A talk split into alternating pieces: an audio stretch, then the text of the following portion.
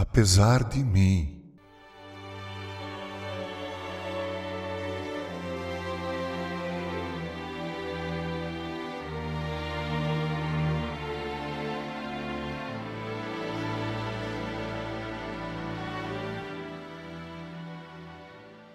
Recebi notícias de Ted sete anos depois, quando encontrei sua primeira carta em minha caixa de correio. Prezada senhora Thompson, eu queria que a senhora fosse a primeira a saber. Vou receber o diploma como segundo aluno da classe no próximo mês. Cordialmente, Ted Stallard. Enviei-lhe um cartão de congratulações e um pequeno presente, um conjunto de caneta e lápis. Eu gostaria de saber o que ele faria após receber o diploma. Quatro anos depois, chegou a segunda carta de Ted. Prezada senhora Thompson, eu queria que a senhora fosse a primeira a saber.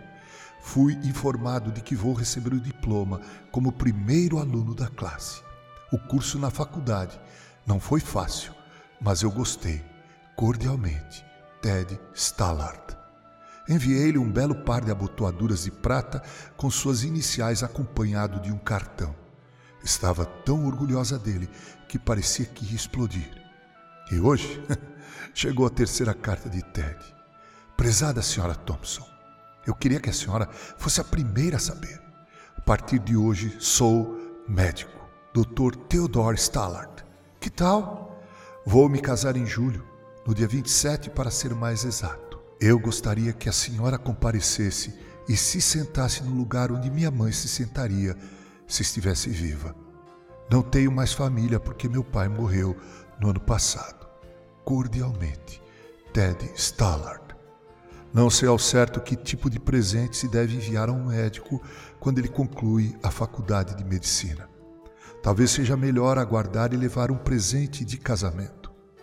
Mas a carta não pôde esperar.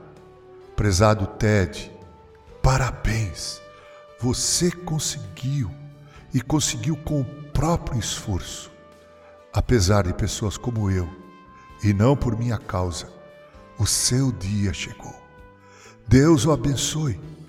Estarei presente ao casamento quando os sinos estiverem tocando. Esta é a correspondência trocada entre o aluno Ted e a professora senhorita Thompson, que o desprezou quando lhe deu aula na quinta série, e a quem ele deu como presente de Natal um bracelete de joia barata e um frasco de perfume pela metade, que havia pertencido à sua falecida mãe. Sim, eu e você podemos tocar no coração das pessoas quando Deus antes toca no nosso coração como fez com o coração de Ted. Com carinho, Reverendo Mauro Sérgio Aiello.